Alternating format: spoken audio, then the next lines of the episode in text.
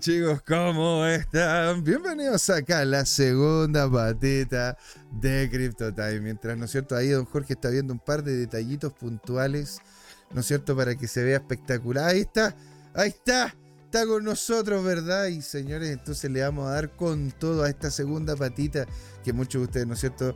Le vamos a ir agradeciendo. Pues, vamos a ir entonces ahora a darle la bienvenida, ¿no es cierto?, acá, amigo, socio, iniciador del proyecto, Don Jorge Gatica, señor, ¿cómo va la vida? Hola, José, encantado de verte, pues, y poder recordar cómo partió este proyecto. Oiga, don Jorge, ¿sabe que La verdad que imagínese, 300 episodios. Primero, ¿usted se imaginó algo así? No. No, jamás. Yo, la verdad es que no tenía cómo pensar que iba a durar tanto. Además que las expectativas era que, en lo personal, a rato se me ocurría que no iba a sobrevivir a la pandemia, con eso te digo todo. no iba a sobrevivir al bicho, dice usted. Seguramente. Eh, o a las vacunas. ¿Y cómo, fue el ¿Y cómo fue el tema, señor? Porque, a ver, onda, nosotros ya habíamos tenido, ¿verdad?, algún tipo de experiencia aparte en tema de medios. O sea, sí. Bueno, yo eh, he sido he jugado a ser periodista. Mi, carrera es ingeniería en sistemas desde hace más de 40 años. Y empecé a programar jovencito. Y jugué a ser periodista siendo editor cuando estaba en la universidad. Eh, escribía artículos técnicos en la revista de computación personal. Después escribía para la revista informática, que eran los mismos dueños, pero más elegante, con más eh, foco en, en lo corporativo. Después esos dueños fundaron eh, una franquicia de un periodo gigante que se llama Computer World Chile eh, y, que en el mundo es enorme, una cadena multimillonaria. Y yo fui el primer director y editor durante un par de años.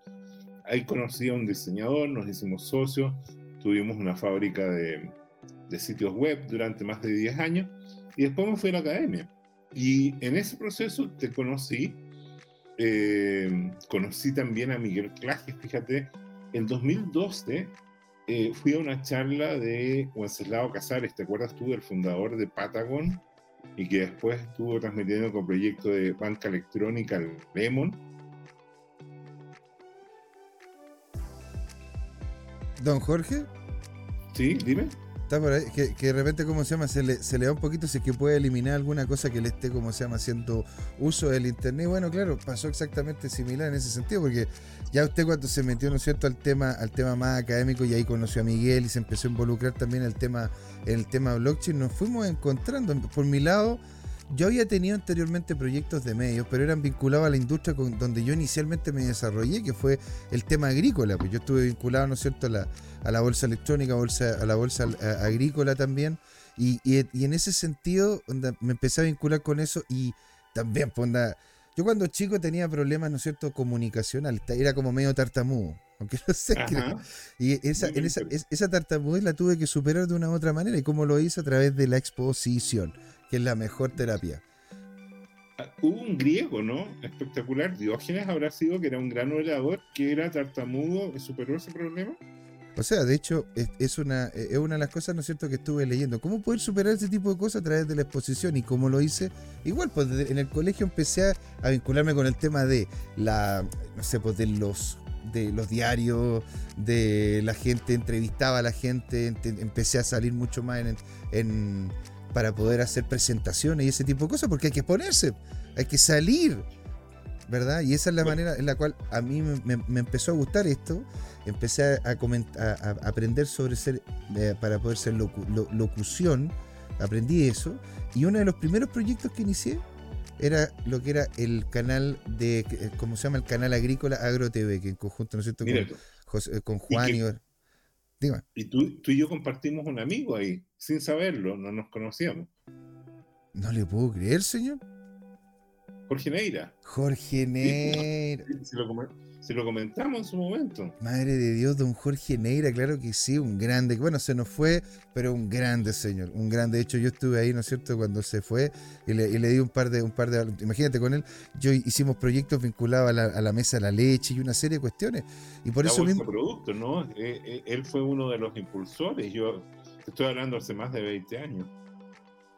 Mm. Este, o sea, imagínate, y no solo eso, sino que fue uno de los que creó, ¿no es cierto?, todo lo que es la paquetización de productos agrícolas para poderlos posicionar ahí. O sea, el tipo realmente era, uno de los pocos realmente economistas agrícolas y, por eso empecé a, ver el tema de producción, porque faltaba mucha información. Creamos AgroTV, AgroTV me llevó a otras productoras, incluso participé en eventos de hortifrut y dije cuando me empecé a vincular con el tema blockchain, don Jorge, esto se tiene que hablar, esto se tiene que comunicar. Y inicialmente teníamos un podcast.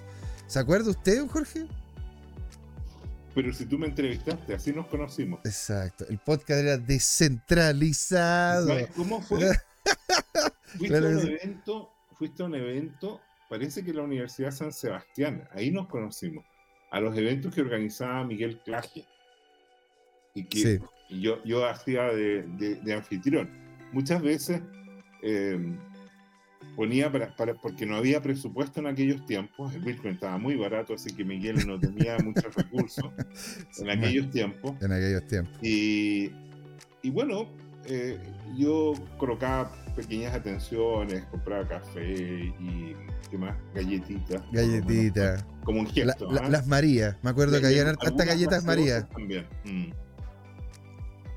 Pero la verdad que fue, fue una linda, linda experiencia. Y de hecho, nos encontramos, nos encontramos varias veces con don Jorge. Fueron como 30 personas nomás.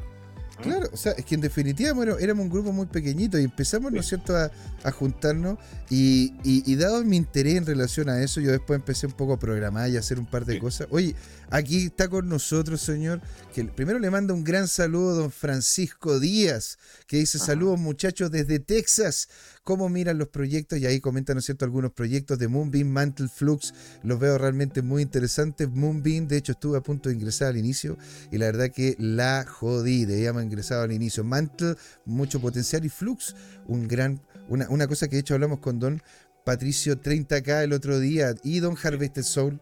Don Jorge le manda un gran saludo. Dice, buenas, José.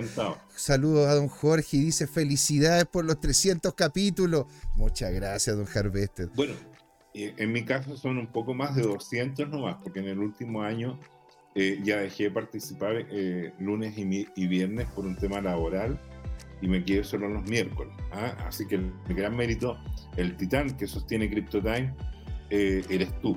¿ya? y, nosotros bromeamos con que hay un equipo y los vicepresidentes, pero la verdad, el motor de CryptoTime es José Miguel. Y yo coopero con, con la red que en torno a la comunidad de Bitcoin Chile, que fue la pionera, como les decía, la fundó o la fundamos con Miguel Claje entre el 2012 y 2013, que fueron las primeras charlas en la San Sebastián. Todavía, fíjate, cuando uno googlea, están esas páginas web de la USS disponibles como para ver las primeras fotos. Fueron experiencias entretenidas. Estuvimos como tres años haciéndolo, como te digo, una vez al mes y, y, y estuvo lleno de cosas Fíjate que una de las primeras charlas fue de un señor anti-Bitcoin, que era un contador auditor, ¿ya? Y este señor contador auditor de, estos caballeros antiguos llegó ah. impecablemente vestido e hizo un taller espectacular. ¿Cómo hizo? Hizo el símil de cómo opera un banco central y nos explicó el dinero de manera práctica. ¿Qué significa eso? Que en un papel nos hizo firmar, igual que si fuéramos gerente general o presidente del billete, que es una nota de crédito, es importante eh, entender que eh, la moneda fiduciaria eh, o fiat, ¿no es cierto? Es, esencialmente un crédito. ¿Y el crédito qué cosa? Viene del latín creer, creer que te van a pagar de vuelta. esa es la esencia de este tema. Y, y, mira, y yo, perdón por repetirme, pero para mí lo esencial fue una charla de Wenceslao Casares en lo que es el edificio IFO, un proyecto de, de la Alejandra Mustakis con otros amigos que conozco yo, eh, entre ellos Ursúa. Y, y bueno, eh, el tema es que viene Wenceslao Casares multimillonario ya. Se compró, por ejemplo, el hotel del Palacio de las Majadas ahí de Pirque, ¿verdad? Y, y, entre otras inversiones que ha hecho en Chile y Argentina, él tiene eh, comprado, arrendado una bóveda en, dentro de un cerro en Suiza. Fíjate que eh, los suizos tienen aeropuertos militares en las montañas, porque es un país intensamente montañoso, no tiene muchas valles.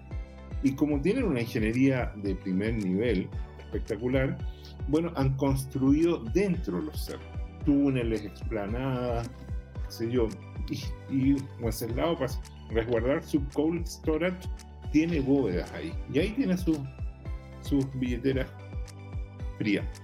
Bueno, y Wenceslao eh, eh, explicó esto del Bitcoin desde la esencia que vale, que pensemos en el dinero. Mm. Y a partir de eso, fíjate, yo lo comenté con algunas personas y me recomendaron algunos libros. Y un libro espectacular, creo que se llama El futuro del dinero, de Bernard Liatier. ¿Quién, ¿Quién, mm. es? Él fue un belga que estuvo detrás del proyecto de fundación del euro como moneda de la Unión, moneda común de la Unión Europea. ¿Y qué, qué, decía en la introducción este, este escritor, este economista belga? Decía que en la historia de la humanidad han habido tres grandes tabús. El primer tabú era la muerte. Mm. Rara vez se hablaba de la muerte hasta que llegó Freud. Freud, de hecho, escribió un libro que se llama Eros y Thanatos y, y, de alguna manera hace un contrapunto entre la pulsión del amor y la pulsión de la muerte. Y, y, rompe el tabú de hablar de la muerte. Después queda el tabú del sexo, pero en California, con la revolución de los hippies, de lo que se llamó la revolución de las flores, ya el sexo perdió la condición de tabú y tú ves que hoy día en las redes sociales las generaciones jóvenes no, son totalmente impúdicas, por lo menos para, para la generación de mayores como, como nosotros. Ya publican, pero, pero toda clase de, revelaciones que, a los mayores nos ponen colorados, sinceramente.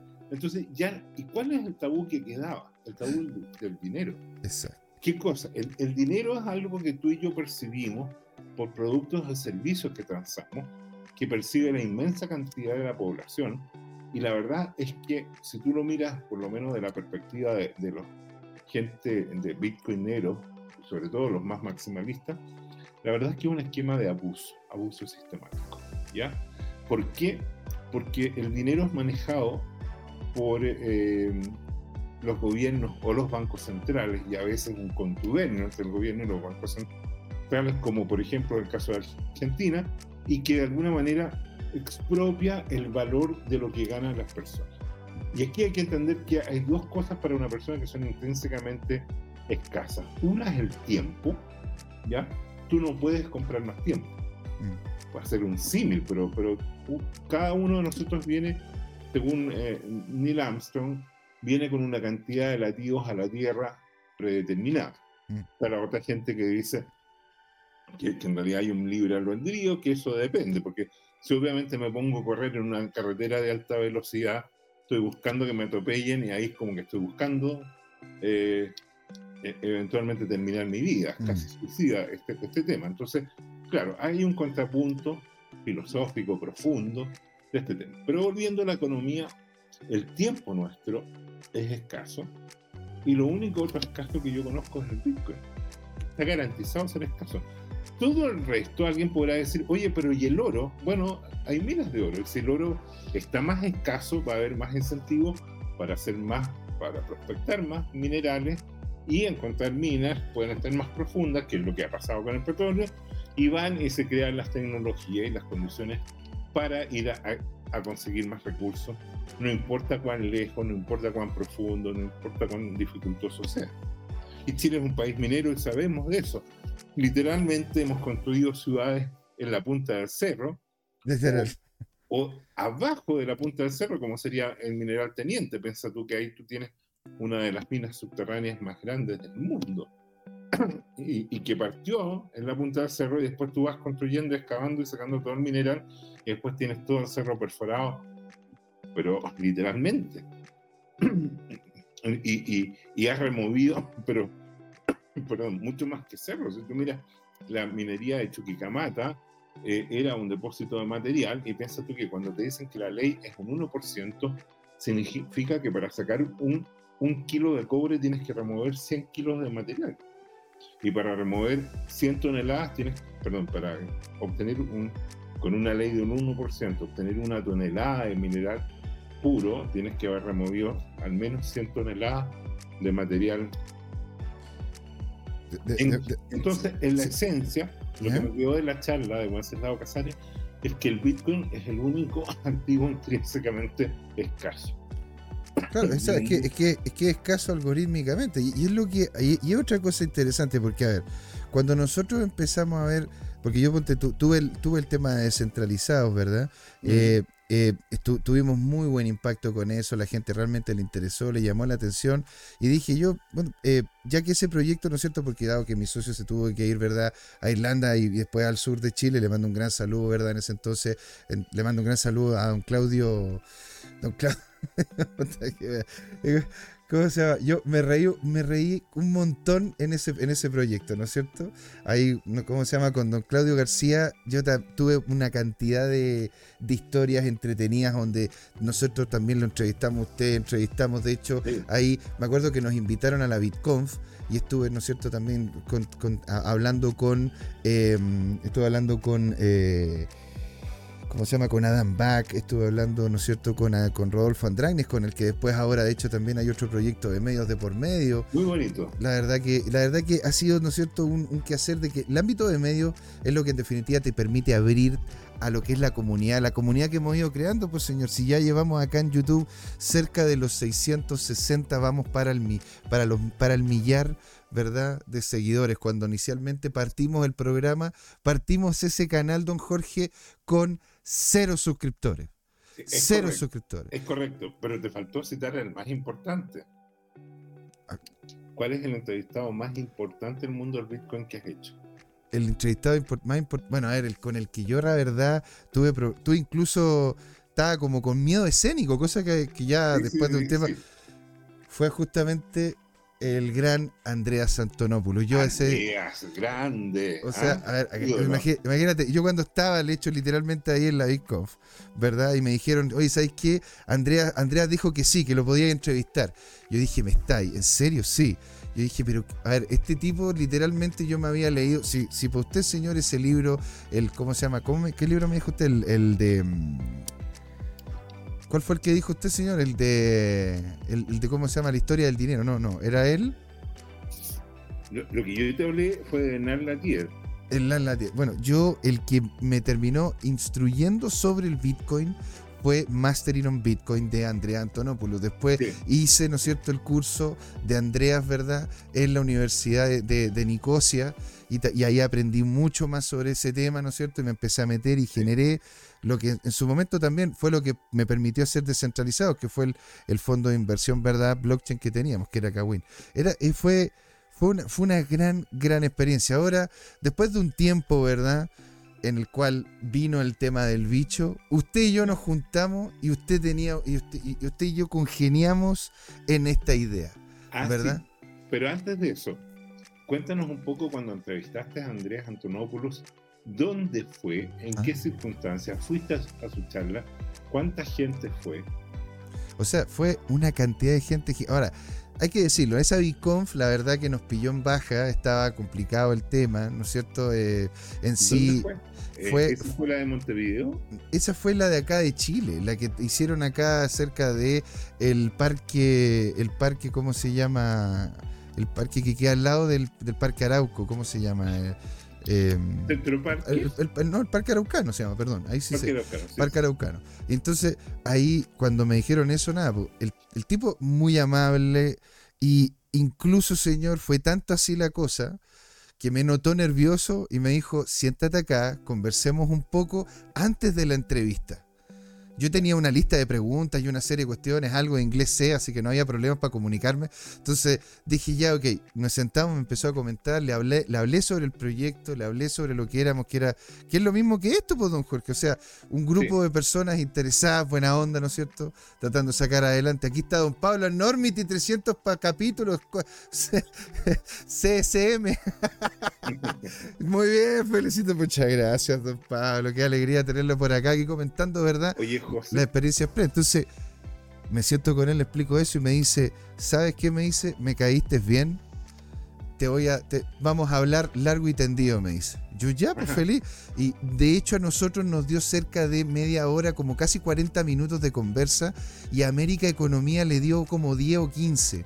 Yo, yo la verdad, yo, porque dijo, oye, ustedes realmente están, están aquí por la comunidad, están aquí, ¿no es cierto?, para poder aportar y se los agradezco mucho. Y la verdad que eso para mí fue algo que hasta el día de hoy me tiene, ¿no es cierto?, como con el fueguito interno de poder ayudar a esta comunidad entregando información, no solamente por temas de noticia, ¿sí?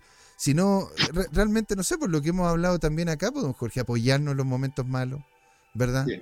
No sé, pues reírnos en los momentos de crisis y cuando realmente nos va bien, chuta, felicitarnos a todos porque hemos aguantado muy bien. Entonces, eso, esa fue la experiencia con Antonopoulos, señor. Una, una... Mira, yo estoy copiando en el chat ahora del canal que tenemos por YouTube, ¿Mm? en arroba, eh, perdón, en Crystal Time, eh, estoy copiando una charla que a mí me encanta Andrés Antonopoulos y es cuando le habla a una sala vacía. ¿Mm? Eh, es un video donde él empieza a hablar y hay, no sé, 15 personas y se empiezan a ir un par de ellos. Es impresionante. Sí, es obvio que pasó hace más de 10 años. y, y, él tenía los conceptos muy, muy claros. Él digo, desde la ingeniería de sistemas, se ganaba la vida eh, eh, en cosas más técnicas, informáticas. Mm. Captó al vuelo el concepto de, de, de la la importancia del Bitcoin y, y, Bitcoin es un sistema que está muy bien pensado en la esencia. Ahora, ¿por qué? Porque recoge una tradición de 30 a 40 años de lo que podríamos llamar la comunidad cypherpunk. Mm. Los cypherpunk, ¿no es cierto?, son un bloque bastante anarquista, te diría yo, como cultura, eh, muy iconoclasta, y, y, de alguna manera yo los conocía tangencialmente, la ¿ya? Porque está lleno de criptógrafos, que a su vez es una rama de las matemáticas, y, muy emparentado con la ciencia de la computación, porque tiene aplicaciones muy prácticas. Eh, y, bueno, eh, Andreas captó eso al vuelo y terminó escribiendo un libro técnico, pero también con, poniendo de relevancia el potencial tremendo impacto económico que esto tiene. Sí, señor. Eso, eso fue lo que a mí realmente me abrió los ojos, porque yo dije, a ver, aquí aquí, porque a ver, hay que tomar en cuenta de que algo yo de experiencia tenía con el dinero y incluso armamos un proyecto que era justamente clases sobre, ¿verdad? Eh, el tema, el tema, ¿no es cierto?, del dinero pero no lo había pensado desde el punto de vista de que se podía crear dinero de forma digital, porque no creía yo que existiese lo que es la escasez digital. Por ende, para mí no era ningún tipo de enganche ante esa creación. Había escuchado anteriormente la frase que más de alguna ocasión usted ha dicho acá en el programa, sino de que de, del, del, gran Henry Ford, que decía que vamos a tener que tener en algún momento, ¿verdad?, una moneda basada en energía. Y, y yo incluso leí un par de papers en relación a eso y habían algunos que proponían, ¿no es cierto?, llevarlo al concepto del, del, movimiento, movimiento atómico y una serie de cuestiones, ¿no es cierto?, como para poder, pero, pero nunca, nunca nada tan conciso como lo que terminó siendo el Bitcoin. Y de hecho, Jorge... Interesante. ¿Y por qué es esto? Mira, porque desde, desde los romanos, que el dinero es un concepto que ha estado bastante enfermo. ¿En qué sentido? Que el dinero es algo que emite el Estado o sea, un, organismo, una burocracia representante del territorio o de la comunidad que vive en un territorio, que es donde circula este dinero, y hay que distinguir lo que es dinero de moneda, ¿ya? Cualquiera puede emitir una moneda. Tú y yo podríamos emitir, medio en broma, medio en serio, una, una CryptoTime Coin, que de hecho algo parece. La CTM. el crypto, crypto Time Money. Esa cuestión que estábamos pensando hace un tiempo atrás. Oiga, aquí, aquí como se llama está Don Harvested Soy, nos dice, oye JM, sal asado Bitcoiner dice que ya es primavera. Entonces, ¿qué dice? No, sé qué, dice usted, don Jorge. Ahí vamos, vamos a ir viendo, ¿no es cierto? Ahí les comentamos, ¿no es cierto? Ahora, coloquen ahí en el chat si hay alguna fecha que les convenga, alguna fecha que les parezca interesante, alguna fecha, algún lugar que podríamos ver para poder desarrollarlo. O sea, nosotros felices, y de hecho yo como se llama siempre feliz de ver a don Jorge conversar con usted y hacer mayor, más, comunidad. Mira, lo, vamos a, muy, bien. Sí, tenemos todo para, para hacerlo. ¿no? Lo vamos a estudiar. De, la principal restricción es el, tiempo, precisamente. es, lo que, es lo que pasa. Y ahora, una de las cosas que usted comenta, ¿no es cierto, don Jorge, sobre lo que pasó con Antonopoulos, es lo que a mí la otra vez me preguntaron y la verdad que fui bien sincero. En, el cual cuando partimos este proyecto de medio, lo partimos con un canal con cero seguidores. Cero. Con cero seguidores. Y estuvimos semanas ¿sí? Semanas hablándole, hablando a, hablándonos a nosotros mismos. No, no, no, no. Acuérdate que siempre tuvimos de los primeros auditores a la gente de la comunidad Bitcoin ah, eso es cierto. O sea, ellos, como se llama, siempre nos apoyan. Mariano. mucho más. De, de hecho, los entrevistamos, los promocionamos.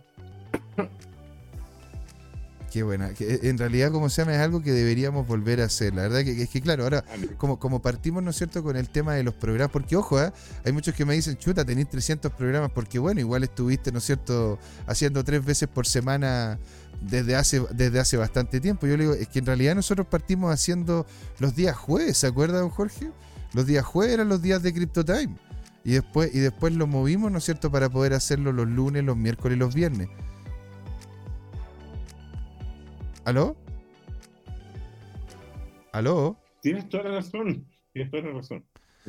¿Aló? Sí, sí. Sí, sí, claro. Sí, claro. Ah, oiga, señor, aquí está don Alexis Lavado, señor don Alexis, qué alegría tenerlo por acá. Don, que, el señor que yo más de alguna ocasión en, en alguno de estos 300 capítulos le dije el señor Alexis Alvarado, don Alexis Lavado. Nunca me voy a olvidar de usted, señor, gran presencia, gran valor, ¿no es cierto?, aquí en la comunidad. Dice, hola, hola, 300 capítulos, solo me queda felicitarlo. Gracias a ustedes, señores. Todas esas felicitaciones, ¿no es cierto?, que nos están entregando, no es nada en comparación, ¿no es cierto?, a, eh, ¿cómo se llama?, el tenerlos acá. Muchísimas gracias a todos ustedes, ¿verdad? Y que siga creciendo la comunidad. Por eso queríamos comentar sobre... ¿Va? Ahora tenemos, ahora tenemos a, a, tres, a, tres, a tres don Jorge. no sé qué está pasando, dame un minuto. A ver, voy a, voy a, voy a, voy a refrescar, voy a refresco yo, no. A ver, refresco yo. Vamos a entrar aquí. Nos voy a unir. Y ahí están los tres. A ver, vamos a colocarlo entonces. De, ah, ahí, se arregló. ¿Se arregló? Ay, maravilloso, señor. entonces, red ah, es una, es una red fantasma. Esto en Bitcoin no pasa. Esto en realidad sí pasa. ¿ah? Tú puedes hacer un doble gasto. Lo que pasa es que los protocolos de la red lo corrigen.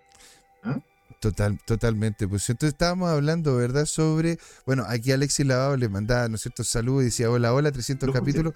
Solo que, bueno. Y yo le quería comentar, pues señor, a ver, ya, lleva, ya comentamos, ¿no es cierto?, cómo inició este proyecto, cómo nos juntamos, cómo fue la idea, cuánto llevamos y las dinámicas que tenemos ahora. Tenemos que entregar lo que es la mayor información y la, y la carne más dura de esto, que es lo que hemos ido aprendiendo en el tiempo que hemos llevado este programa adelante. Hagamos lo siguiente, por favor. Proyecta arroba tu CryptoTime. Vamos entonces. Para mí es un esqueleto en lo siguiente.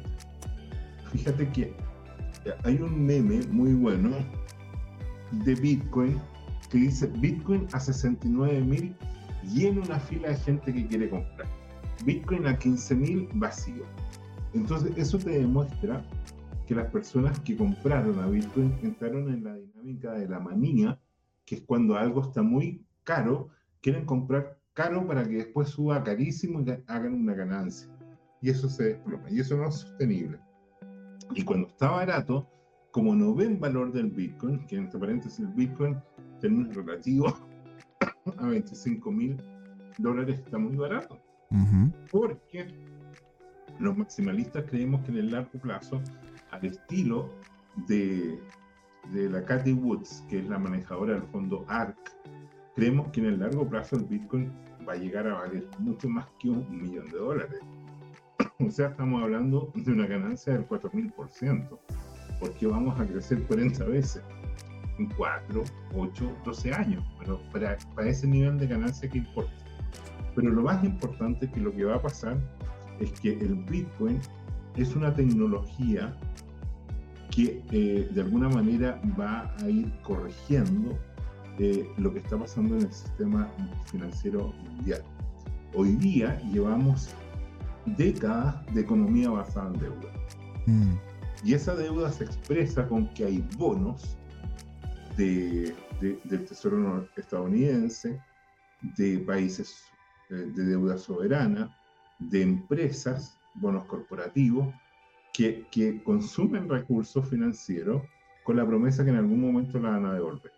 ¿Ya? Entonces, mira, este, el, el, el, lo, que tenemos, lo que tenemos ahí pegado es re interesante porque muestra, ¿no es cierto?, cómo de alguna manera ha crecido la economía en el largo tiempo. ¿Ya? ¿Y qué es lo que ocurre? Lo que hay que mirar globalmente en 10, 20, 30, 40 años. Que en el mundo las acciones, el mercado de acciones, a veces se desploma, incluso 25, 33, 50%. Han habido episodios en que ha caído más de un 60%, como durante la Gran Depresión, pero después las empresas corrigen y retoman un, un camino de crecimiento primero tecnológico y después de negocio. ¿ya? Lo que ocurre es que las empresas lo que hacen son un mecanismo muy eficiente de asignación de recursos, ya eh, producen desigualdades, inequidades, no hay duda, pero producen crecimiento.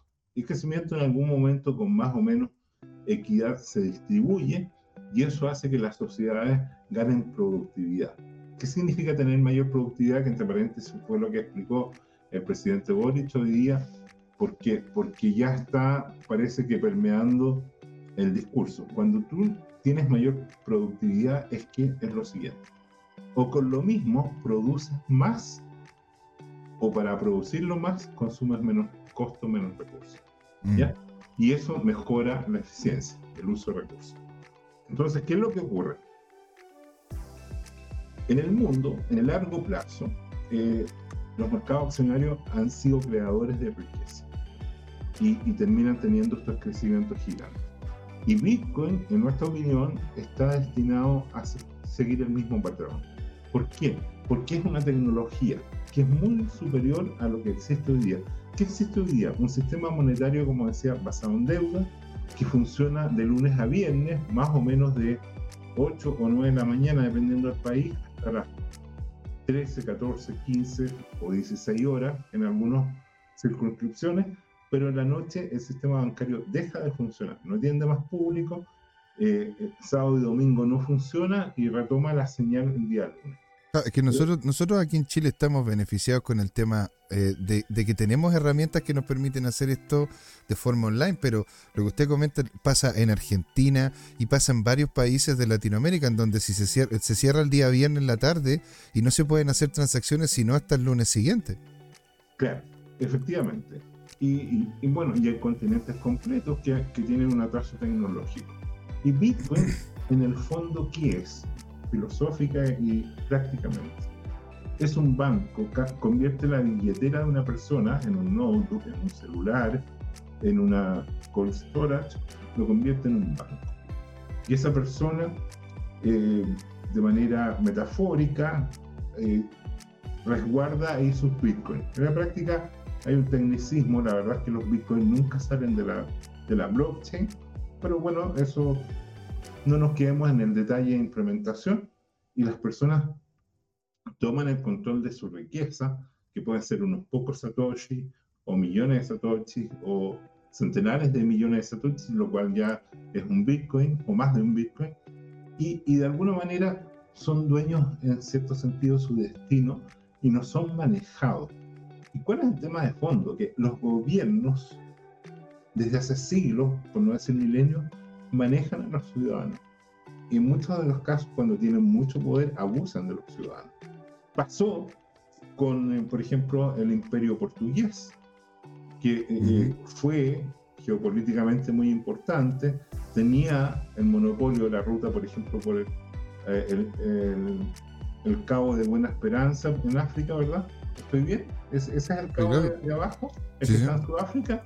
Sí, sí, sí. Y, y, después viene España, donde Cristóbal Colón le, descubre a la monarquía, a la reina Isabel, ¿verdad? Eh, un continente completo, y eso transforma al peso español en la moneda dominante. Después viene el imperio holandés, después el imperio eh, de la reina Victoria, ¿verdad? Y que posiciona, inicia el camino imperial de, de, ¿cómo se llama?, de Gran Bretaña, con este tremendo eh, territorio de ultramar, que después es reemplazado por Estados Unidos. Y Estados Unidos, en mi opinión, está en proceso de decadencia, eh, viviendo lo que han vivido otros imperios cuando se desploman, tomando decisiones eh, increíblemente dañinas, es como que el sistema se empieza a derrumbar de adentro. Hay un tweet de esta semana de Nayib Bukele en que habla de esto mismo, de cómo las ciudades estadounidenses que hace 30 años eran un ejemplo de desarrollo tecnológico, urbanístico, social, hoy día eh, si tú vas a, lugares centrales, eh, tú ves que son ciudades acabadas, destruidas, como si hubiera habido una guerra.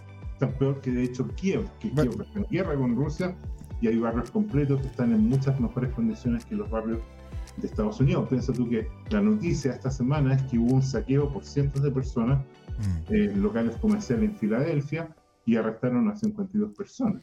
Eso antes era impensable. Totalmente. Y, aparte también el tema, el tema de los zombies, que es otro tema también importante, el tema de la, de, de, de la decadencia no solo económica, sino también social. Porque es el tema. es importante? ¿Por qué nos importa Estados Unidos? Porque Estados Unidos fue el creador en una alianza eh, geopolítica, estratégica mundial con Arabia Saudita, cuando lanzaron el petrodólar. Armaron un sistema en el cual Arabia Saudita solo recibe pagos o solo recibía pagos de su petróleo en la moneda estadounidense, el dólar, y a su vez, ¿cierto?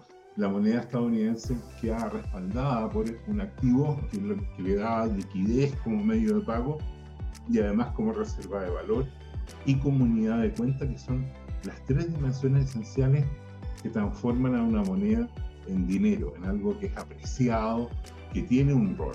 ¿ya? Eh, por ejemplo, el oro y la plata han sido tradicionalmente y tienen un valor simbólico desde hace siglos, por no decir milenios, en la humanidad, son valorados. Las nuevas generaciones que han ido comprando esta desmaterialización de los medios ya no, no acumulan monedas ni billetes impresos en papel. En su celular, que forma parte ya de su identidad, de lo que son o de lo que hacen, entonces las personas eh, usan la representación digital. Tú decías el tema del dinero digital. Bueno, el dinero hace mucho querido José Miguel, que es digital. Sí, sí, claro. En los SWIFT se manda una cifra y al final, ¿qué cosa? Es un pedazo de información. Es un bit o un byte, un conjunto de bits y bytes, ser un megabyte, un terabyte, da lo mismo. Es un archivo que tiene información y que representa al dinero, que tradicionalmente uno lo veía simbólicamente como estos fajos billetes. Te, te fijas que en, las películas antiguas se robaban un, bolso lleno de billetes. Sí, sí, claro. los, metían debajo de la gabardina. Sí, y hay una película famosa, ¿te acuerdas tú con, con Val Kilmer contra Al Pacino y, quién más? Eh, Robert De Niro, una película de, de, Goodfellas. Un, un, bolso con billetes. E, eso ya no es necesario. Hoy día en un pendrive tú tienes mil o diez mil eh, valor monetario de, de los bolsos. Entonces, Eh, el dinero hace rato que es digital, pero el problema es que ese dinero digital lo usa el gobierno, lo usa el Banco Central para aplicarle a las personas lo que se llama el impuesto inflacionario. Mm. La inflación es un fenómeno que castiga a las personas que ahorran, que quedan expuestas, ¿no es cierto? O que, o que les cuesta que les actualicen su sueldo.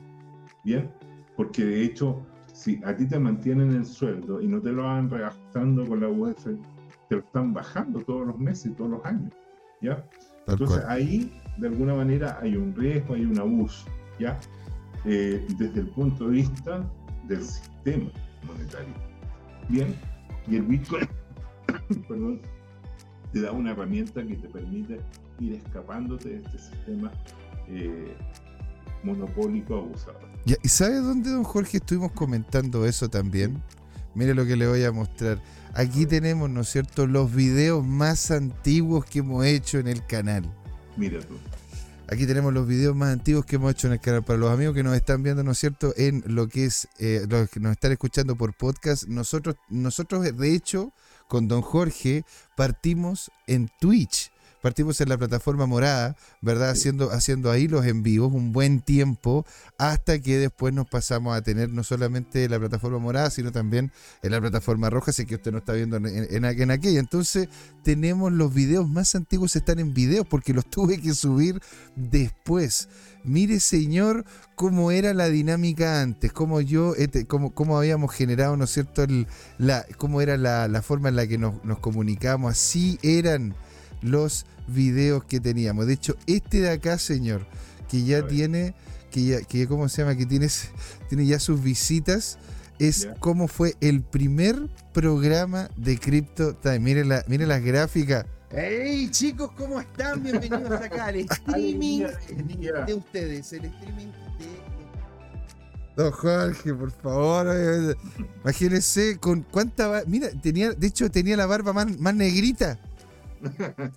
Mira, cómo partimos la, cómo partimos este programa, ¿no es cierto? En donde estuvimos hablando, ¿verdad? Inicialmente sobre lo que, lo que pasaba, que, de qué se trataba Bitcoin.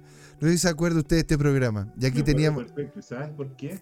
Porque yo lo miré, José Miguel, y me puse el uniforme. El mismo uniforme de. No, pero que no. Pero qué notable, señor. Está, claro. Pero usted no, usted no, como sea, no pasan los años por usted, pues no, mira, mira. accidental, ¿ah? Oye, pero, me queda bueno. Pero por Dios, mire lo que es la cosa, aquí está, y estuvimos hablando, ¿no es cierto? Imagínense, don Jorge, teníamos en ese momento el Bitcoin a cerca de los 58.680. ¿Qué tiempos aquellos, verdad? ¿Qué tiempos aquellos? Oye, ¿qué, ¿qué tú te atreves a predecir que en un año más, ¿a cuánto podría estar el Bitcoin? Uy. Es que, es que, ¿cómo se llama, Jorge? Está, de hecho, una de las cosas que me hace, me hace dudar el poder entregar, ¿no es cierto?, ese tipo de información de esa manera es, es justamente otro de los videos que tiene, ¿no es cierto?, gran importancia para nosotros. Ponte, si nos colocamos acá los videos los más antiguos, es eh, la, proyección de la proyección que tuvimos nosotros cuando estábamos hablando sobre, eh, eh, sobre las monedas estables. ¿Se acuerda cuando estuvimos hablando sobre las monedas estables? Estas monedas, imagínese, señor, hace dos años atrás estuvimos hablando sobre justamente cómo las monedas estables iban a terminar cambiando en gran medida el quehacer de la, de la, de la industria y todo lo que nos veíamos, veíamos como proyección y al final terminaron siendo las más atacadas. De hecho, nosotros teníamos proyecciones de que iban a ser adoptadas como parte, ¿no es cierto?, del ecosistema y al final terminan siendo ahora no solamente las más atacadas. Y ahí estoy, señor, mire, sin barba. qué bien, muy bien. Pero qué extraño, extrañísimo me veo, me veo extrañísimo. ¿Qué año fue eso? ¿Ah? ¿Qué año fue eso? Esto fue, señor, le digo al tiro, fue el, el primero de agosto del 2021, que bueno, que yo subí ahí en ese momento el, el, streaming. Pero qué increíble, señor. Qué impresionante. Onda, el, tener, el tener esto. Y, también otras temáticas que hablamos. O sea, por eso yo quería, ¿no es cierto?, ir mostrando los en vivos que hemos hecho, los más antiguos que tenemos, las, cosas que hemos conversado. Porque acá, acá tenemos 300 episodios, señor. Tenemos 300 formas diferentes de poder llevar adelante. O sea, estuvimos. Te digo algo? Dime. Yo, más que 300 episodios, todo, cosas yo quiero recordar los fundamentos y los fundamentos no han cambiado. La base de toda esta industria es que Bitcoin es escaso digitalmente. ¿Ya? Y hay tecnologías que garantizan eso y hay una infinidad, y no deja de ser paradójico, decenas de miles de proyectos copiones que precisamente no son escasos y que le dan más valor al Bitcoin. El Bitcoin no presume de nada, es una tecnología, es un protocolo que llegó y que dijo, mira, formemos una comunidad, veamos para qué sirve. Fue un experimento, si tú quieres. Ya, eh, alguna gente piensa que fue intencionado, alguna gente cree que detrás de eso está la NSA, porque hay ciertos acrónimos que coinciden y todo lo demás, y no lo sabremos nunca. ¿ya? Y hay un núcleo fundador con, eh, con Finney, con Hal Finney, que, que, es curioso, ¿ah? porque Hal Finney hace una matemática en uno de los posts que publica y habla de los 20 millones de Bitcoin. Y no incluye el millón de Bitcoin con que fue preminado esto de, de Satoshi. Mm. Y alguna gente especula y quizás ese millón de, de, Bitcoin de Satoshi nunca se van a gastar. Claro. ¿Ya? Por alguna razón. Porque los creadores, por una razón moral, decidieron tenerlo ahí como de alguna manera para crear una cierta sensación de liquidez o de iliquidez, no sé, habría que, que, precisar ese, ese, enfoque, pero eh, que nunca van a, van a venderlo, sino que va a estar ahí como una especie de testigo, ¿ya? Claro. Entonces, eh, el Bitcoin es, es, intrínsecamente digital. Y después aparecieron proyectos eh, centenas, miles, decenas de miles de proyectos que tratan de copiarlo. Y al copiarlo, no tienen tanto valor. Yo confieso haberle dado el beneficio de la duda a proyectos como IOTA, por ejemplo. ¿Qué pensaba yo? Que así como el Bitcoin es algo que está destinado a tener mucho valor, y en ese tiempo no se conocía la arquitectura de Lightning Network, ni se hablaba tanto de las sidechains, entonces no, no, se pensaba que no iba a haber un pago instantáneo, como, como lo hay hoy día. Hoy día prácticamente instantáneo pagar un café en El Salvador o comprar una hamburguesa en el McDonald's.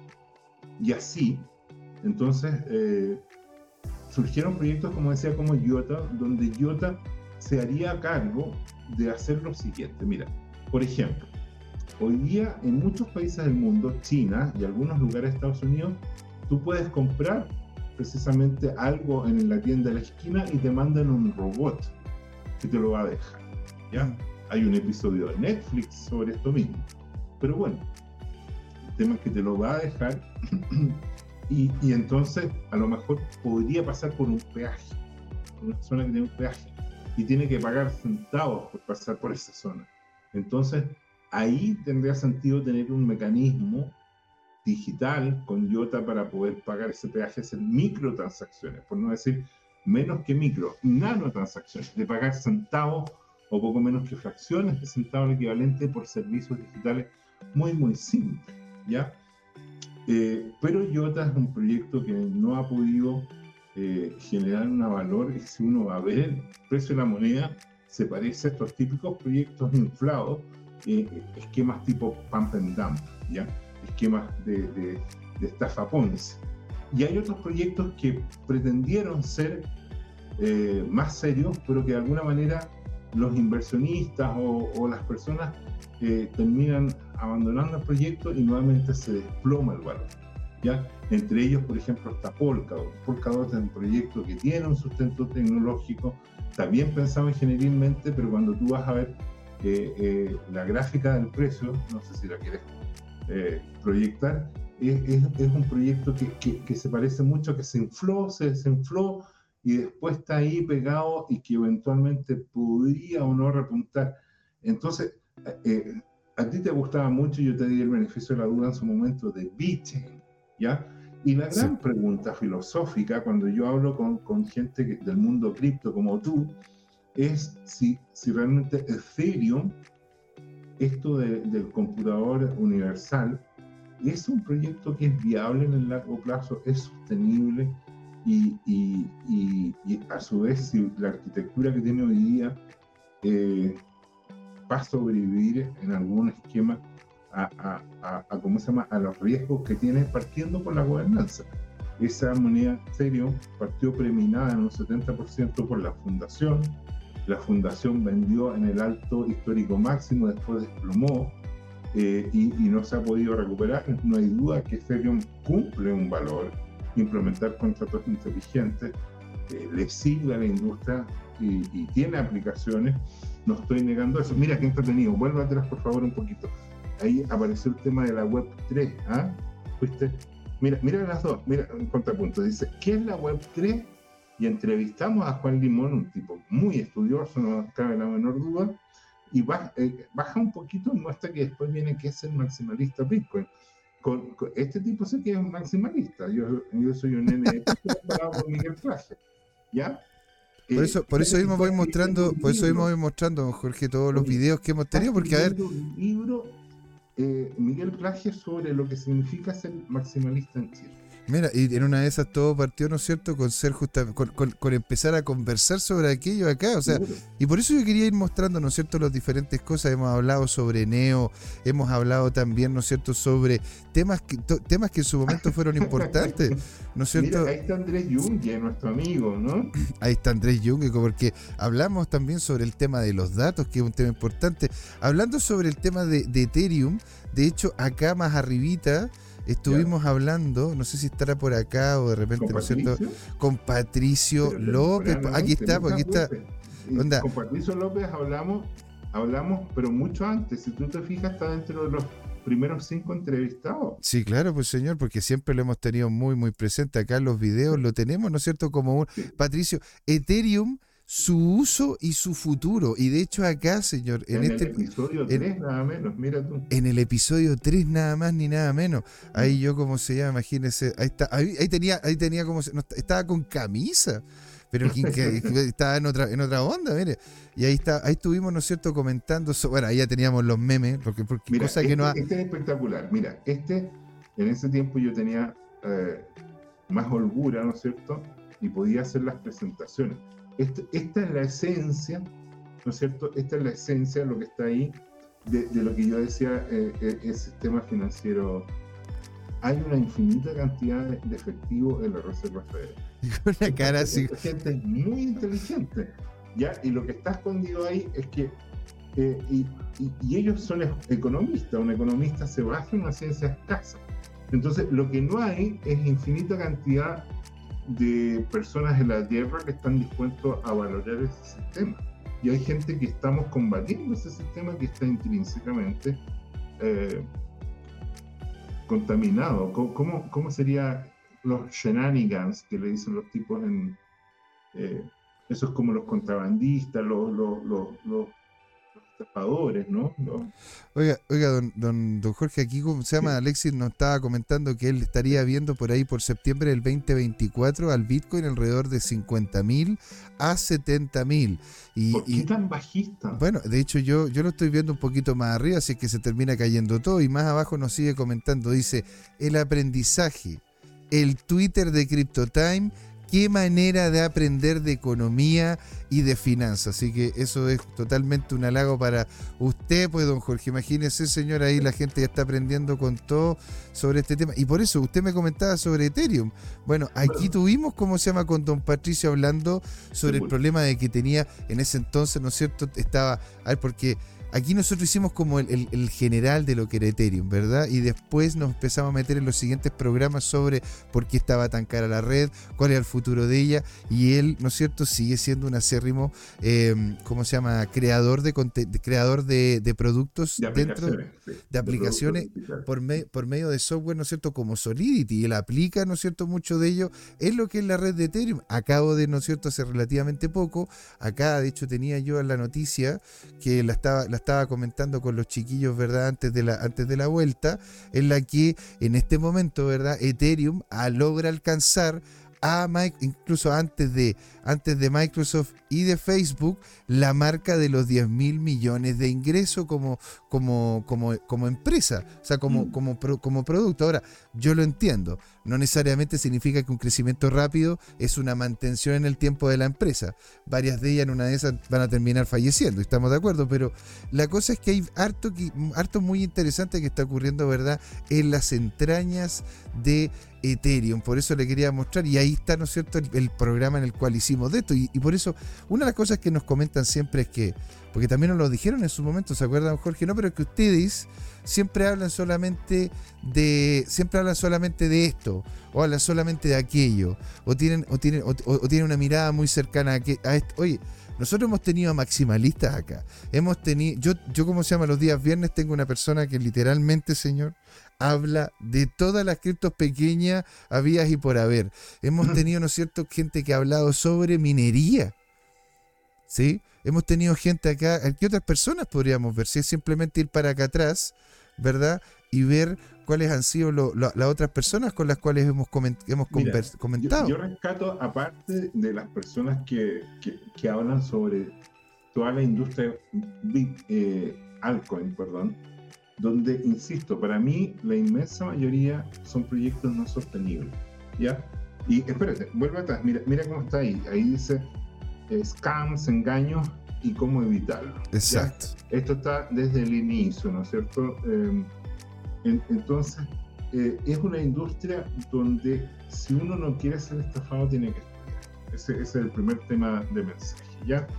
Ahora, eh, lo que yo agradezco es que, eh, aparte de haber leído muchos libros, en la comunidad Bitcoin hay un, hay un efecto de eh, difusión, de educación que es muy loable, ¿ya?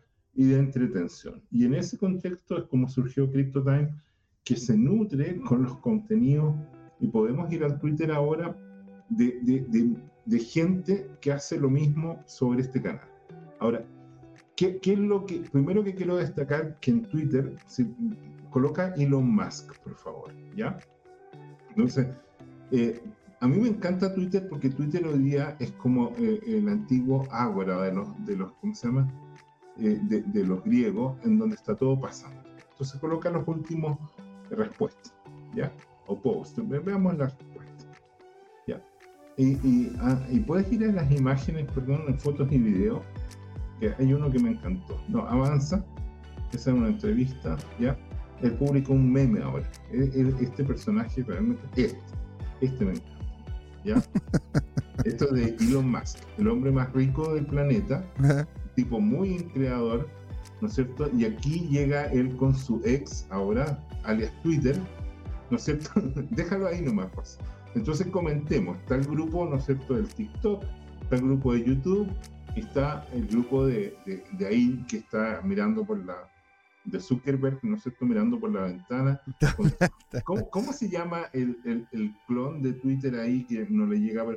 Threads, ¿verdad? Threads, claro. Yo, yo- a mí no me dio ni para ni pa abrir cuenta, porque me parece un copión, pero de mala clase que no le funcionó. ¿Ah? Se contrató a unos antiguos ingenieros para que O sea, bueno, y, y el logo incluso hay algunos que dicen de que es una forma bien especial, que tiene, que tiene varias implicancias. Sí, seguro. Bueno, está bien, agrega valor en, en su ecosistema, no tengo la menor duda. Además que fue lo suficientemente inteligente de comprar carísimo a WhatsApp, pero no tengo la menor duda que eh, ellos han monetizado mucho más de lo que pagaron. O sea, no, no hay duda alguna. Ya, pero, pero el rey en el mundo de, de- de las comunicaciones es Twitter.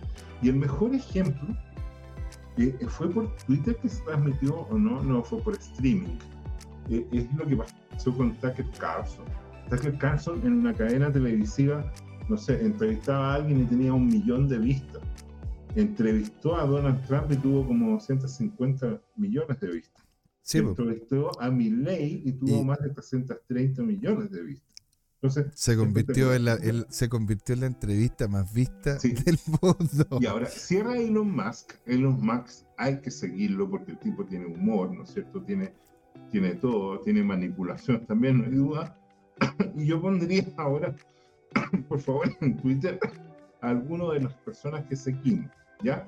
Y por ejemplo, para que no busca por favor arroba profit8blue, o Profit. Profit Profit. 8. Eh, 8. escribe Ah. 8, Profit 8. No, no, no, en el, el número. Ah, perdón. Profit. Es arroba, en todo caso. No, no, Ah. no, es, sin- es, sin, es sin la E. Profit 8, creo que se llama. ¿Ya? Luego, Alan Taylor. Profit, Profit Blue. Ah, Profit Profit. Blue. Es. El DMS no, el de arriba. El que tiene el, el que tiene el checkman. Ok, ok, ok. Ya, Voy para allá, voy, voy para allá. Entonces, mira, este es interesante, yo lo sigo, lo destaco porque este tipo es, es, es como bajista. ¿ya? Siempre, Ah. siempre. Entonces, ¿te acuerdas? Ah, de que hecho, el nos decía? Que nos decían. tus amigos cerca, tenés a tus amigos cerca y tenés tus enemigos cerca. Este es re interesante. Ah, Que anticipa que, que si bien él no cabe en la duda que en el largo plazo vea Bitcoin bastante arriba, siempre anda paranoico viendo que esta cosa se va a ir, pero ah, al siguiente desplome. Entonces, coloca otro, por favor, para dar una visión. Entonces, ¿eh? a, a, por ejemplo, a Harvester Soul, a quién más, a Pablo Omnobody, yo creo que este, este personaje hay que seguir. No, no, no, no. No, Harvester Soul es nuestro, es nuestro amigo. po. Ah, perdón, pensé que estaba hablando. Ya, No, está ok. desconcentrado. Estaba, estaba con esa- Otro de los para seguir acá, ¿no es cierto? De todas maneras. eh, mira, pero es que colócate en perfil eh, de CryptoTime. Ah, tú no estás en CryptoTime, estás en el tuyo. Busca Ah, no, pero, pero, pero lo cambio. Cárgalo. Ah, no, tendría que, tendría que, tendría que cargarlo. No, no te No, está bien. Pero coloca, en buscar arroba tu CryptoTime. Ahí está. Ya, entonces ahora coloca. eh, puedes ver dónde, dónde salen los, los siguiendo, 8 866. Mira arriba. Aquí lo siguiendo. Siguiendo. Señor, 456 seguidores por lo en. menos, por lo menos. Mire, mire cómo será don Jorge de ordenado que hasta los seguidores los tiene en línea, los tiene 4, 5, 6. O sea, qué mejor que eso. Oiga, muchas gracias a todos los que nos han ido siguiendo. ¿ah? Y don Jorge también, un agrado también siempre hacer las cosas con usted. Y colo- y coloca si- siguiente. Ya. ¿Ya? Ahí estamos. Entonces, avanza por favor. Aquí, por ejemplo, yo, yo destaco de todas maneras Mustache. Mustache me gusta. Le Mustache. Mustache. ¿Ya? El Guachi Gorila, de todas maneras, personaje. El ¿ya? titán, claro y que el, sí. el otro que es, que es muy entretenido, el Rect. Lo estabas mostrando. Aquí, aquí mismo, Rect. Píntalo, por favor. todo ¿ya? el rato. Este, este también, de hecho, lo sigo y la verdad ¿Cuál que es es el muy. valor de Rect? El valor de Rect es que anda siempre mostrando potenciales de riesgos para irte de quiebra, ¿ya? Lo cual no significa que sea intrínsecamente bajista. Aquí tenemos un link así, ¿ya? Y así tenemos mucho más. El que todas maneras tienen que seguir, por favor, veamos eh, el, el top 10 de los de la gente que publica contenido. Plan B. ¿ah? Es que bueno, plan B, plan B fue el que. no, es Plan B fue el que el creador, ¿no es cierto?, de uno de los proyectos de esto en específico, ¿verdad? Que es justamente el, el, el Stock to Flow. El modelo Flow. Pero ojo, algunos de estos no son, no son el Flow. Simplemente que él lo que hace es lo siguiente. Toma la analítica de la blockchain o de los archivos que dan cuenta del Ujú, precio, ujú. lo condensa y le pone colores como para ayudar a caracterizar la dinámica. ¿ya? A veces esos colores son variaciones de precio o a veces eh, son combinaciones, por ejemplo, con RSI, como para medir una combinación Mm, entre eh, la posición y el movimiento. ¿Te fijas? Un enfoque más físico, más como de lo que usan los, los físicos, lo podríamos da- llamar diagrama de fase. Pero sí, sigamos, sí, cierra este por favor. Entonces, Plan B es un personaje a seguir. Es un personaje. El otro que me gusta a mí mucho es Jesse Olson, ¿ya? Jesse Olsen. No, es con IE. Ah, ¿ya? Pero, pero. ¿sabes qué? No, no lo pongas, no, es que no, no lo pongas en, en- con arrobas que no lo sabes bien, o, o- o quizás en seguidores buscarlo Ah, sino que búscalo como, como, como concepto. ¿ya? aquí yo puedo buscar lo que No- no estamos. sé, estoy- estoy- estoy- ahí busca en buscar y coloca Jesse. Ye- Jessie. GSS. No, ahí está buscando. Y, y coloca un espacio en blanco y coloca All S. O L S O N. No, no, no, no, no es eso. A ver, vamos a hacer una cosa. A ver, ya que están aquí todos los que nosotros seguimos, podemos colocarle control S y le colocamos GES. Y aquí me apareció uno. ¿Y dónde estás? Ah, claro, me apareció. que tengo acá. Claro que sí.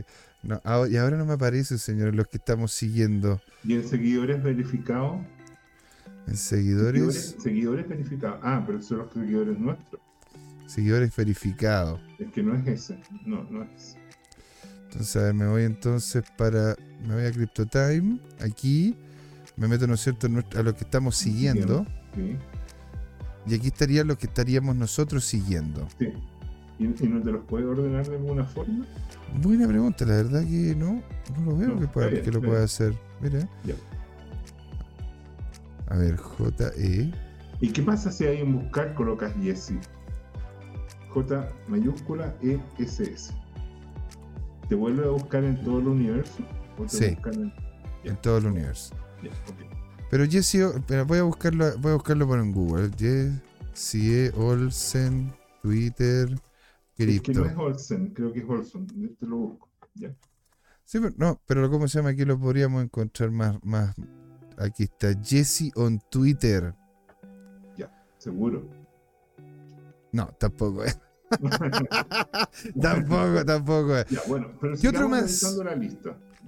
¿Qué otro más diría usted, pues señor? Acá tenemos varios. Tenemos a Mauricio Tobar, le mandamos también un gran saludo a amigo también personal, don Rodolfo, don Rodan Dragnes también está acá. ¿Qué, qué otro más podríamos decir a la gente, señores? Ah, ah, de todas maneras, yéndonos al otro extremo, porque pusimos Profit 8 Blue, hablemos de Ohio. Ohio Ah. personaje, personaje inolvidable. ¿ah? El ¿Por hombre- Por lo, por lo- por lo- por lo hiperbólico. Eh, en mi opinión, eh, él fue, él es un ex profesor de la Sorbonne de matemáticas, no hay duda que es un tipo muy inteligente, muy trabajador, pero en mi opinión fue seducido por el lado oscuro de la fuerza. ¿Ya? Porque, porque creó un espacio, generó impacto, creó una comunidad y después empezó a recomendar exchanges. E- Eso, nosotros hemos resistido esa, esa tentación. Hemos- hemos nos- tenido- Nos proyectos serios y no tan serios y nos ofrecen todo tipo de, de- de- de proposiciones deshonestas. Totalmente. Ahora, y ojo, a ver, nosotros, una de las cosas en las cuales hemos sido muy claros, y algo que también me que quería como tomar el punto este, es que nosotros, en definitiva, si es que encontramos un producto que realmente vale la pena, si realmente termina entregándoles a ustedes un beneficio, lo vamos a comentar. Si es que simplemente el hecho de, de, de facilitarnos a nosotros, que sé yo, "Oh, no, pero es que métete este exchange. No, no. No, porque en definitiva, la verdad que aquí estamos para poder entregar, ¿no es cierto? Eh, cosas que realmente valgan la pena, cosas que realmente les sea- sean beneficiosas para ustedes. Oye, ahora que veo a Stacy, eh, la Stacy es la esposa de Max Kaiser. Pongamos a Max Kaiser. Pongamos a Max Kaiser, ese sí que me va a salir al tiro, Kaiser. No, es con EI. Es Kaiser. Ah, perdón. Kaiser. Max Kaiser, que ya lo estamos siguiendo. Aquí está, pues señor. Max Kaiser. Una hora. Ya, esto es interesante, ya, perdón por el, el paréntesis. La noticia de, de la semana, del mes, es lo siguiente.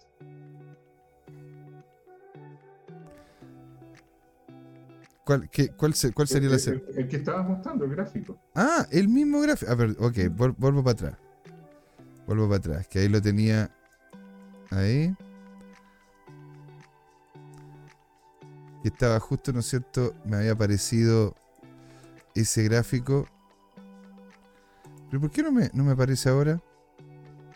Este, ¿no? Ese, ese. Ah, ya, ok. Mira, Ahí está, ahí ¿qué, está. Ahí qué está. es lo que muestra este gráfico? Los gráficos estos son los bonos del Tesoro de Estados Unidos. A un año, a dos años, a tres años, a cinco años, a diez años. ¿Cuál es el problema? Que valen tan poco el bono del Tesoro, ya, que, tienen que pagar un interés espantoso.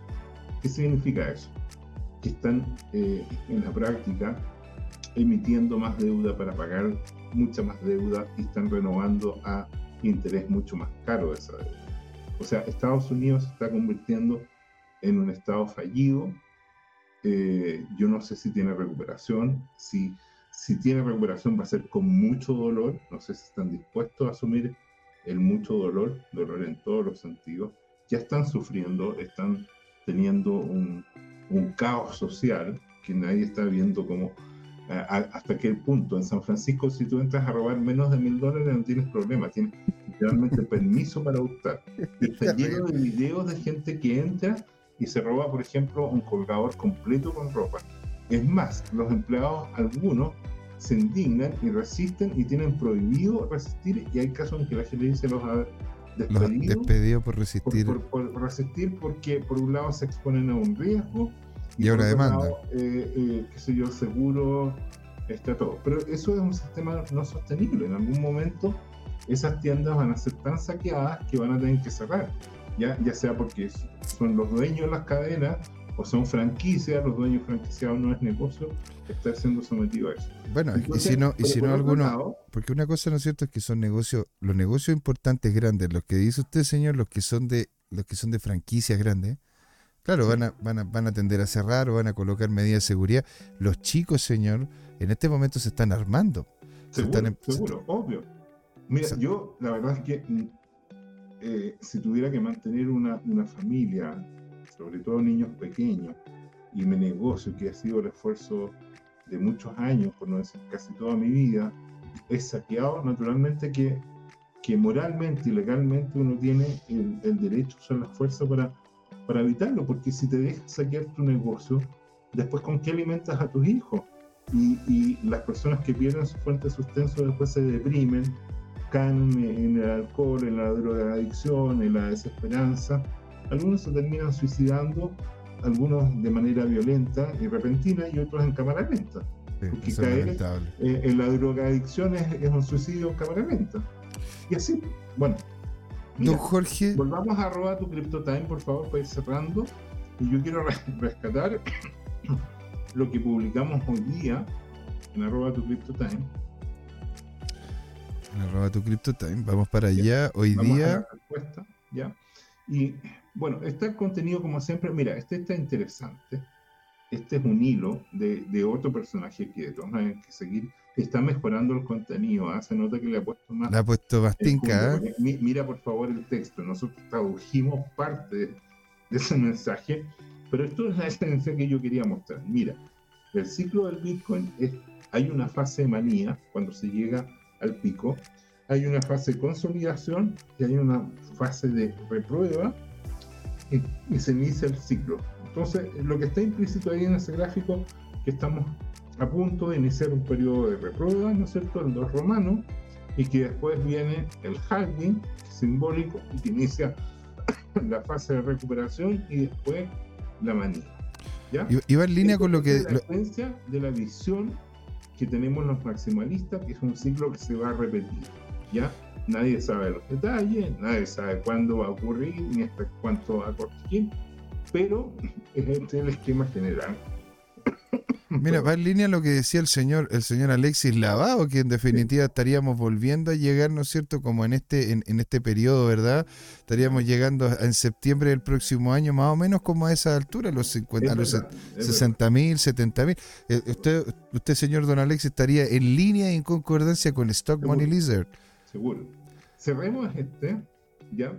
Entonces, ¿qué es lo interesante de esto? Es que este es un hilo, ¿ya? En algunos casos lo hemos avancemos, por favor. En algunos casos hemos eh, traducido todo el hilo y lo hemos dejado. No puede faltar, ¿no es cierto?, el meme de la, de la Lina Saige, el ciclo, ¿no es cierto?, de compra. Compro cuando está caro, después en, cuanto compro cae, no hay duda de eso. Siempre pasa. Estoy obligado a sobrevivir a venderlo barato, por lo tanto me como la pérdida, me pagan vuelve a subir el Bitcoin, o sea, voy a comprar caro y compro y se caga. ¿Ya? El ciclo de la frustración Esto- esto es constante. La ley, de Murphy, la ley de Murphy en Bitcoin. ¿Ya? Cerramos. Y entonces lo que quiero res- rescatar es que esta misma dinámica, hay una serie de analistas que los recomendamos, ¿no es cierto? Están ahí, eh, esos avisos no los pescamos. Eh, pero espérate, vuel- vuelve atrás, mira, ese, ese gráfico. Esta es la esencia de lo que explica por qué el Bitcoin va a ganar. Porque las monedas fiduciarias son eh, en el fondo están contaminadas con deuda y la deuda, como dice el antiguo refrán, no hay plazo que no se cumpla ni deuda que no se pague. Bueno, eso pasó. hay y- formas, hay formas, en no pagar la deuda también hay una forma de pagarla, que que tú pierdas la credibilidad futura, ¿ya? Y ahí o sea, se nota, se nota clarito. ¿eh? Se nota clarito cuando partió todo. Eso, eso es algo que Chile y Argentina conocen súper bien. Sí. Esto de hecho se nota clarito que partió todo cuando soltamos el patrón oro. Cuando. Cuando al, al político le entrega la posibilidad de imprimir. e- Eso es parte del contenido estándar, sigamos.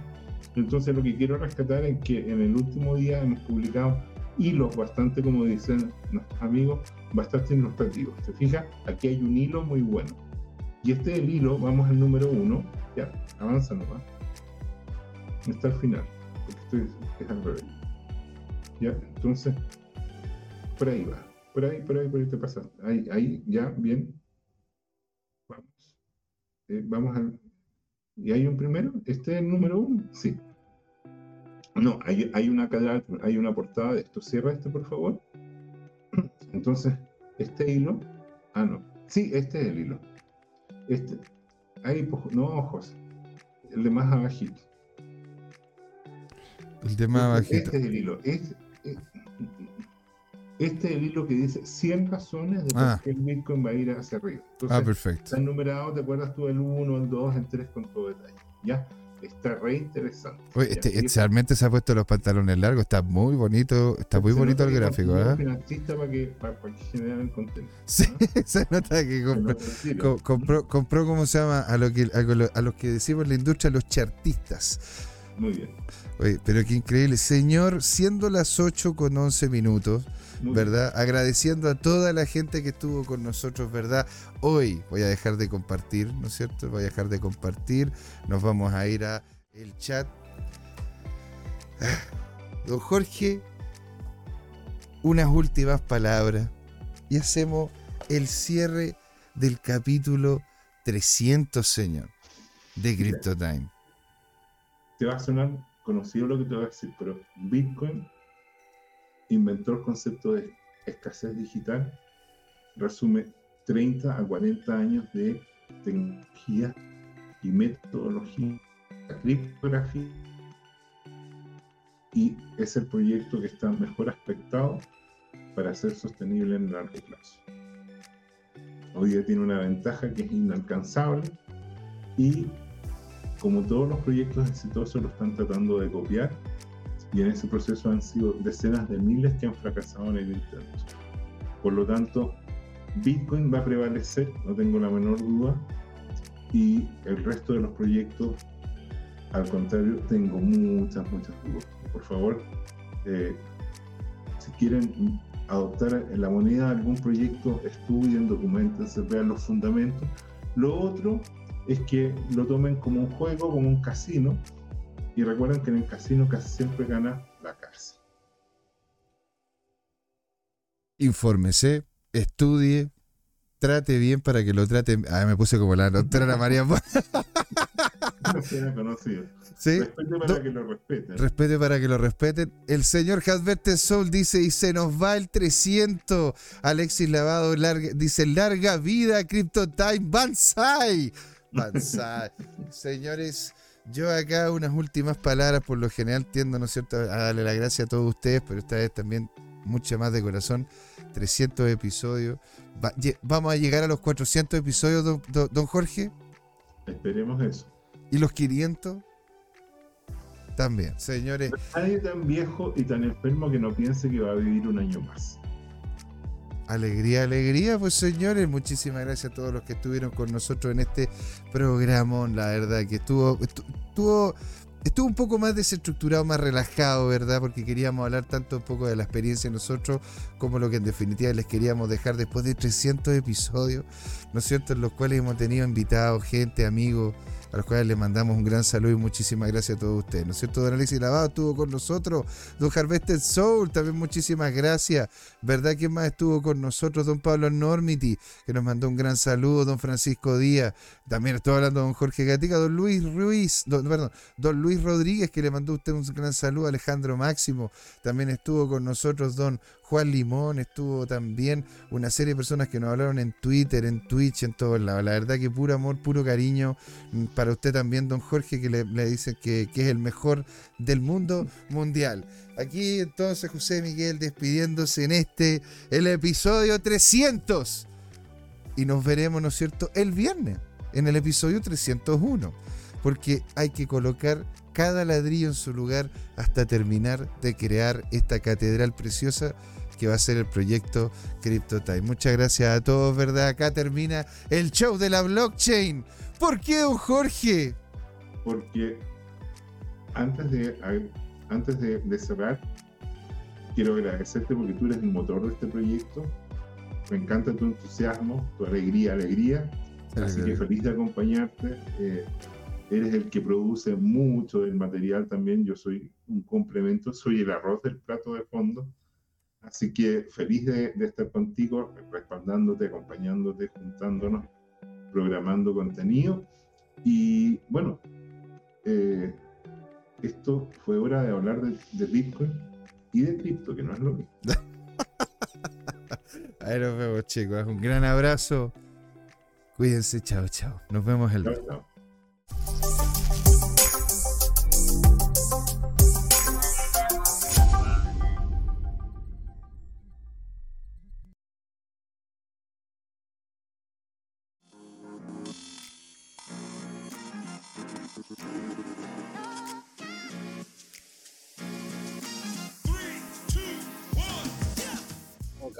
este camino.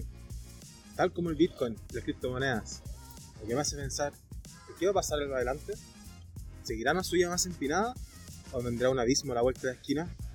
No lo sé, pero lo que sí sabemos es que Crypto Trading Time tiene una nueva temporada. A partir de este y todos los domingos, desde las 8 de la noche hasta las 10, podrán pedirme todos sus activos favoritos como Bitcoin, Ethereum, Binance Coin o alguna stablecoin como Tether o USS para analizarlo en vivo e indirecto conmigo, Luchito González. Así que no se olviden, cada domingo en Crypto Time tendrá su nuevo programa favorito, Crypto Trading Time. ¡Saludos!